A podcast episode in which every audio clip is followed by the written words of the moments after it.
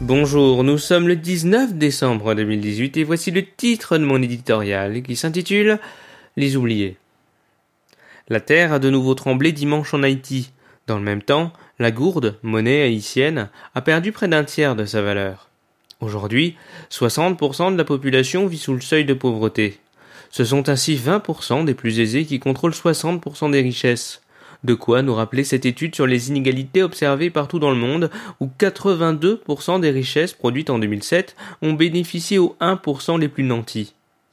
Le carburant a été, comme chez nous, l'élément déclencheur, avec plus de 51% de hausse. Depuis, des violences ont émaillé Port-au-Prince et des groupes d'opposition se sont constitués sur les réseaux sociaux.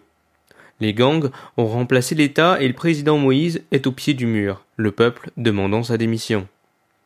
Tous s'interrogent sur la destination de l'argent prêté par le Venezuela, un pays où un climat insurrectionnel est en passe de s'installer durablement. Le régime dictatorial de Nicolas Maduro étant miné par le narcotrafic, le blanchissement d'argent, le terrorisme et la dégradation environnementale, sans oublier les crimes contre l'humanité perpétués au nom de la révolution bolivarienne.